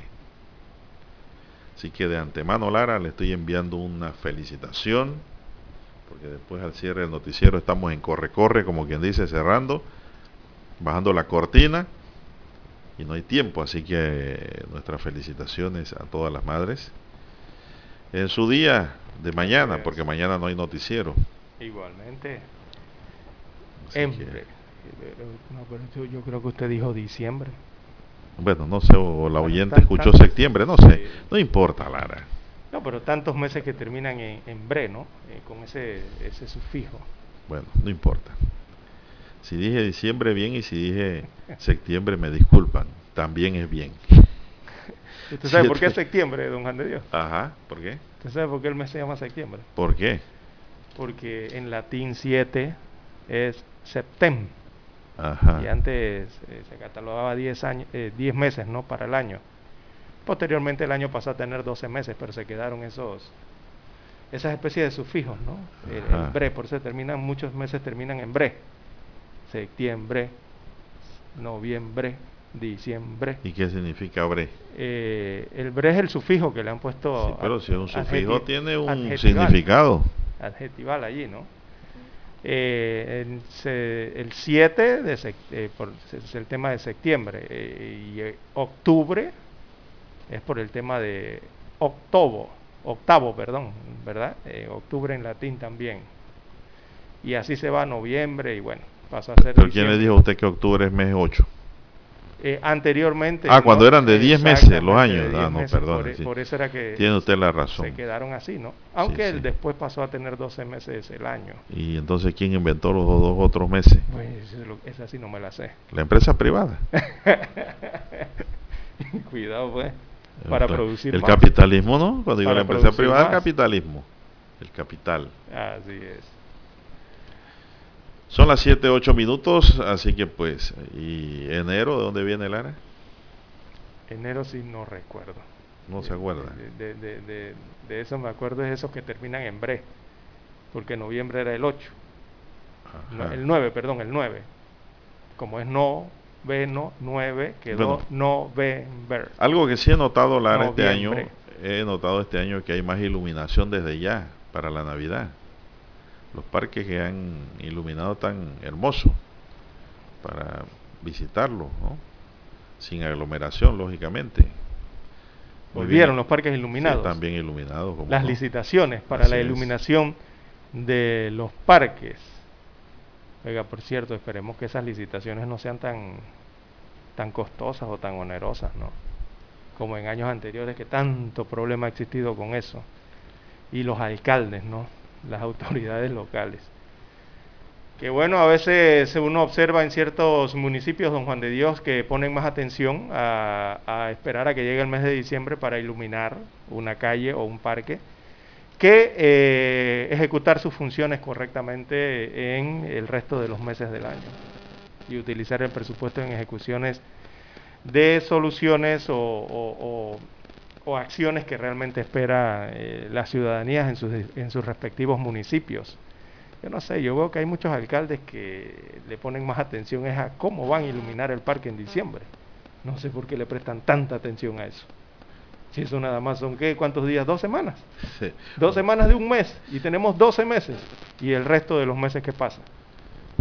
¿Eh? Dice aquí. Por eso pregunto por las licitaciones y, y- y esas concesiones que dan a veces así. No, concesiones no, licitaciones, porque lo sacan a actos públicos, creo, creo. En muchos municipios, ¿no? Bueno, Lara, dice un oyente aquí del 9627, bueno, es verdad, amigo, y la mesa dice, la única mujer que no se puede reemplazar es a la madre. Así bueno, yo lo digo desde el punto de vista, Lara, de que hay una conexión distinta entre hijo y madre, hija y madre, ¿no? Es una conexión, Lara, diferente, es un sentimiento diferente. Usted no quiere igual a, digamos, Lara, a- a- usted no quiere igualmente a su esposa que a su mamá, o a una tía, Claro, o a claro, una claro. prima, ¿no? Eso- Son amores distintos. Son amores distintos, exacto. El de la madre es un amor profundo, un amor que, oiga, es indescriptible realmente. Irrompible. Es inde- indescriptible. Yo no entiendo también cómo hay hijos que abandonan a la madre, Lara. No tienen sentimiento. Son cosas que yo digo, n- no entiendo, todavía no comprendo. Y cuando veo eso yo le pido a Dios que le entregue amor a esas personas. Porque no. Entonces cuando la madre se va, se quieren meter a la tumba. Quieren irse es. en el cajón. No, pero es increíble. ¿Ya la- para qué? Sí, y, y- y es increíble el amor de la madre, ¿no? Porque a pesar Oye, de el que amor hijo- que tenemos que sentir los hijos Es- por la exacto. madre, Lara. La madre va a tener amor siempre por el hijo desde que está en el vientre. Exacto, eh, ahí era lo que me iba a referir, don Juan de Dios, que sea el hijo bueno o sea el hijo malo, la madre lo quiere igual. Exactamente. Sea bueno o malo como usted quiera, pero igualito. Así Es el es. sentimiento de ella hacia sus hijos. Así y en es. cambio, mira al revés cómo pasa con los hijos, con algunos. ¿no? Algunos, Hijos, algunos, algunos, algunos. eh, y lo que hacia estamos tratando madres. de tocar conciencia. Así, algunos hijos hacia sus madres, ¿no? Es increíble. Así es, y no es, y no es lo material, Lara, porque hay, hay personas que dicen, ah, yo le doy a mi mamá plata. Si yo le doy, ah, plata, la plata va y viene, eso se lo da cualquiera. En cambio, si usted le da amor a su madre, ese amor no se lo da a cualquiera tampoco. Una cosa que llena a una madre es el amor que le pueda brindar un hijo. Ni siquiera el dinero, Lara. Es el tiempo, la dedicación, el cuidado que hay que tener con ella, y más cuando están viejitas. Eh, con mucha más razón. Bueno, don Dani, vamos a hacer una pausa. Son las 7:12 minutos. 7.30 AM. Infoanálisis. Con entrevistas y análisis con los personajes que son noticia. La mejor franja informativa matutina está en los 107.3 FM de Omega Estéreo. Cadena Nacional. Desde los estudios de Omega Estéreo, establecemos contacto vía satélite con la voz de América. Desde Washington, presentamos el reportaje internacional.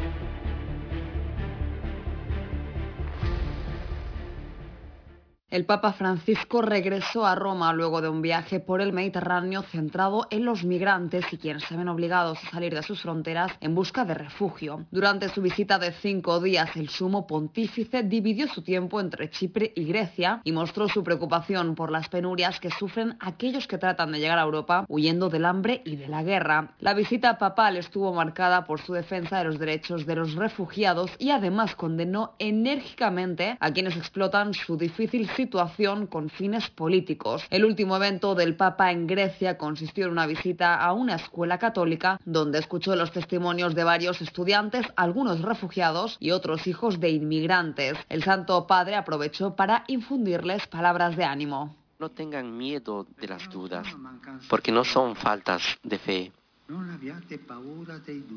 No tengan miedo de las dudas. Al contrario, las dudas son vitaminas de la fe. Ayudan a robustecerla, a hacerla más fuerte, es decir, más consciente, a hacerla crecer. Las hacen más libre y más madura. Por otra parte, también instó a los niños a volverse seres sociales y evitar ser esclavos de las redes sociales o prisioneros de los teléfonos celulares en sus manos. Además, durante su visita por diferentes puntos del Mediterráneo, su santidad regresó a Lesbos, la isla griega cercana a las costas de Turquía y que fue el símbolo de la crisis migratoria europea cuando comenzó hace más de seis años. Allí lamentó que poco había cambiado desde su última visita al enclave. Judith Martín Rodríguez, Voz de América. Escucharon vía satélite desde Washington el reportaje internacional. Para anunciarse en Omega Estéreo, marque el 269-2237. Con mucho gusto le brindaremos una atención profesional y personalizada. Su publicidad en Omega Estéreo. La escucharán de costa a costa y frontera a frontera. Contáctenos 269-2237. Gracias. Omega Stereo tiene una nueva app. Descárgala en Play Store y App Store totalmente gratis. Escucha Omega Stereo las 24 horas donde estés con nuestra aplicación totalmente nueva. Omega Estéreo, 40 años innovando.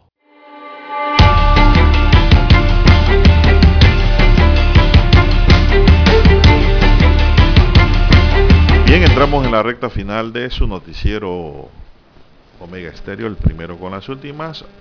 Ocurrió la noche del domingo en calle 18 en el sector de Veranillo, distrito de San Miguelito, cuando dos sujetos se movilizaban en una motocicleta y burlaron un retén policial que había en el lugar.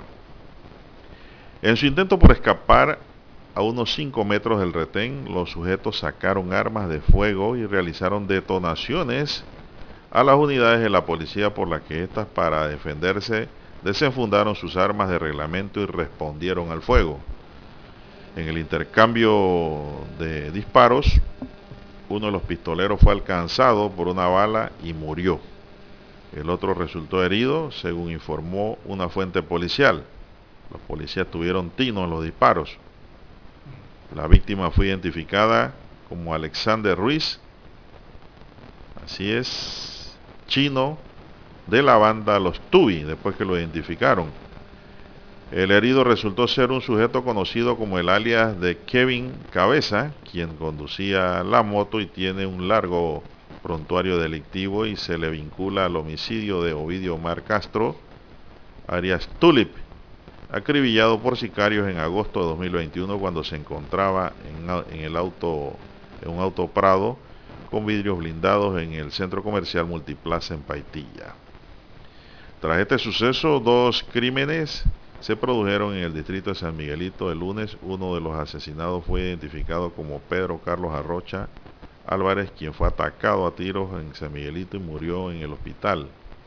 A eso de las 6 de la tarde, otro hombre murió en la Policlínica Generoso Guardia, producto de balazos que recibió en el sector de Belén, Cerro Coco, Bolo, en San Miguelito. Pero aquí, Lara, sobre estos homicidios llama la atención es el, el, atrevimiento de estos dos motorizados de dispararle a miembros del retén. Y que portaban armas. Y que llevaban, ¿y para dónde iban con esas armas? Exacto, en una motocicleta. ¿Verdad? Ah, pues qué casualidad que para dónde iban con esas armas y por qué las llevaban en una motocicleta. Y eso, lastimosamente, don Juan de Dios, digo, en nuestro país... Cobra fuerza lo que vengo diciendo aquí en este espacio. Número de placa en el chaleco y en el casco. Y si la moto es pequeña, solo el conductor. Nadie en la parrilla, nadie atrás. Son reglas que tienen que venir, señor ministro Pino, señor presidente Cortizo. Sí he notado que la Policía Nacional ha estado en varios, lleva varios días ya, varias, yo creo que una semana completa, eh, metiéndole diente a este tema de la revisión de los motorizados.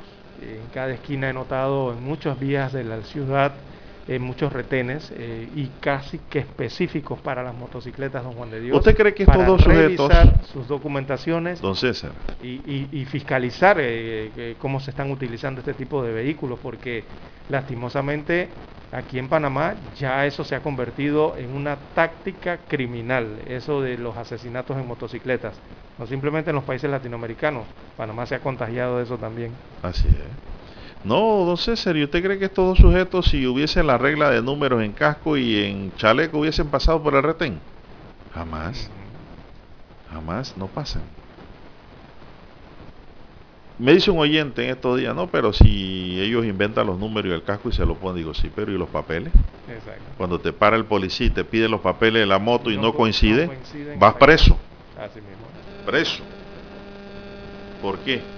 Yo sí estoy de acuerdo con ¿Por todo esa eso- falta? Con todo eso. Yo he visto a muchos que a la distancia observan los, los retenes y tratan de evadirse, dan vueltas, se suben a las aceras, don Juan de Sí, Dios. sí, se dan la se vuelta. van a, a alguna calle contigua en sentido contrario y así se tiran y se van, ¿no? Eh, lo he observado en la línea, eh, de la- eh, uno a la distancia. No, y lo he visto en automóviles también. Sí, pero Gente lo- que da la vuelta cuando ven el retén. Oye, ahí debe haber, un- ahí debe haber una unidad lince que lo persiga de una vez. ¿Y Sí. usted por qué va del retén? Exactamente, sí. ¿Usted que va escondiendo qué lleva? Venga acá, deme los papeles. Pero yo estoy de acuerdo en que los cédula. Sí. En ese sentido sí estoy de acuerdo en que lo hagan. Lastimosamente con la motocicleta está pasando eso en Panamá. Eso que se popularizó en, Colombia, recordemos eh, el, el tema del cartel de Medellín, para allá aquellos tiempos de Pablo Escobar Gaviria, muchos recordarán el tema de la motocicleta y los asesinatos. Allá se popularizó y, y ha venido hasta Panamá. Entonces eh, hay que tomar cartas en el asunto, don Juan de Dios, a esas tácticas que no debemos dejar que proliferen aquí en nuestro país. Así que en ese sentido, yo por mi parte sí estoy de acuerdo que estén fiscalizando el tema de la motocicleta en las calles. Así es, son las 7.21 minutos, 7.21 minutos en su noticiero Mega Estéreo, el primero con las últimas. que más tenemos aquí, don César, para hoy? Bien, don Juan de Dios, en más informaciones eh, para la mañana de hoy. Bueno, por aquí hay un anuncio de que no habrá agua eh, Colón, pero eso en muy poquitas horas. Una planta Pero potabilizadora avise, pero avise. dejará de funcionar por unas horitas, así que deben recoger agua eh, porque van a realizar trabajos en dos potabilizadoras el día de hoy. eh, hoy jueves, ¿no? La potabilizadora Antonio Yepes de León suspenderá operaciones por trabajos en el banco de transformadores eléctricos de la toma de agua. Así que las labores se llevarán a cabo en horario de 8 de la mañana, a partir de las 8 de la mañana de hoy hasta las 9 de la mañana, y eso va a afectar el suministro en Colón, específicamente en Sabanitas, Cativá, Puerto Pilón, parte de Cristóbal allá en Colón, los multifamiliares Nueva Providencia, Los Pinos, Limón y Nueva Italia. Así que a los amigos en Colón a tener eh, esto pendiente eh, podrían verse afectados en la mañana entonces con el suministro de agua potable en estos puntos, así hay que recoger agua. Eh, y mañana la potabilizadora, esta será mañana viernes. No, mañana no es viernes. Perdón, el, el- el viernes 10, para ver el... Sí, mañana es miércoles, tiene razón. Para el viernes 10 eh, nos anticipamos, Jaime, eh, la potabilizadora Jaime Díaz Quintero, esa es la potabilizadora de la Chorrera. Esa va a operar al 50% de su capacidad este viernes por trabajos de limpieza. Así que a los amigos en la chorrera estar preparados para esto también. Esa limpieza va a ser de 8 a 4 de la tarde el viernes. Así que la potabilizadora está estará a media potencia y va a afectar el suministro. Eso en la chorrera ya en Panamá Oeste. Bien, las 7.23 minutos de la mañana. Bueno, don César, también hubo denuncias en eh, redes sociales y también en los medios de comunicación de que están extorsionando a la gente con eso de los secuestros o te dicen que son te ponen acentos extranjeros, ¿no? Que Que- son de la FARC, así mismo de- te llaman y te dicen, somos de la FARC. Así es. Y tenemos a un familiar tuyo. ¿Cómo no? Muy bien. y entonces te ponen a un chiquillo a gritar allá en el fondo, pa, pa, pa, pa, pa, pa. Me tienen, ayúdame, me tienen secuestrado. Y claro, el que está nervioso dice, oye, que... Pero todo es un show. Así es. ¿Para qué? Para que le mandes plata por Yapi. La FARC cobra por Yapi, imagínese. Sí, usted. le mandes plata por eh, el ACH o por cualquier otra red de cobros, ¿no? Entonces, están modernos también, ¿eh? Los maleantes. Oiga, increíble. Entonces son, son estafadores. Y dice hay un, algunos médicos se están quejando, dicen que los están extorsionando a ellos. Claro, porque piensan que el médico tiene plata, Lara. Tiene trabajo fijo y, buen Clínica- salario. Y tiene clínica privada. Y tiene también. muchos con clínicas privadas, consultorios privados. Esto y por ahí anda la cosa, ¿no? Lo que no hay es que pararle bola a estas estafas que se están dando, estos engaños, estas extorsiones que se están produciendo. Así es, el capitán de la Dirección de Investigación Judicial, Domingo Gallardo, informó que mediante amenazas a personas para que depositaran dinero en cuentas bancarias asignadas, los delincuentes están extorsionando a panameños que no toman las debidas precauciones. El modo de operar frecuentemente es por medio de llamadas telefónicas. Estas personas llaman a su víctima, le realizan una serie de intimidaciones y la persona víctima se siente intimidada y actúa inmediatamente para depositar el dinero que se le pide, detalló Gallardo. El investigador aclaró que las cuantías de dinero que piden los timadores van desde los 500 dólares hasta los 2.000, según la capacidad de adquisición que tenga la víctima. Ellos los estudian. Otra de las modalidades es donde llaman a la persona y evitan que ella cuelgue la llamada, le indican que tienen a un familiar secuestrado y que de hecho le ponen a una persona llorando, que es lo que le acabo de decir, para que la víctima entre en pánico y desesperación y así bloquee su raciocinio logrando por medio de la intimidación que las personas depositen el dinero que ellos piden, indicó el capitán Gallardo. El funcionario puntualizó que las víctimas suelen asustarse cuando se les habla de grupos criminales, de narcotráfico, por lo tanto los delincuentes son muy hábiles y logran muchas veces introducir el miedo. Ellos llaman al azar y la persona que cae puede ser que las víctimas tengan un poder adquisitivo medio, por ejemplo, el gremio médico dijo Gallardo que está siendo pues perseguido por estos maleantes para sacarle dinero.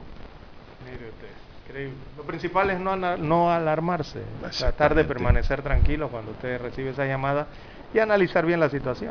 ¿no? Así es, con calma, no desesperarse. Hay muchas formas de identificar, los teléfonos tienen identificador de llamadas, No, pero eso usan tantas cosas, ¿no? chip que lo botan después de la llamada. También, sí. Ellos no usan un teléfono fijo, ¿no? Ellos no van a hacer un contrato con una telefónica para extorsionar, jamás. Bueno, y la otra realidad, Lara, es que, y me duele decirlo, es que las autoridades nunca dan con estos criminales. Muy rara vez los consiguen y los cogen. Por el Muy- tema del chip. Por el tema del chip, así es. Así es. La otra es que te montan, te toman, te roban una foto, Lara, te- que tú tengas en una red social, la ponen en un celular y empiezan a llamar a tus contactos, porque te penetran tu lista de contactos diciendo que cambió el número de teléfono y que necesita un dinero porque se le trancó el banco, no le da y, y- y esos piden no dinero de poca monta.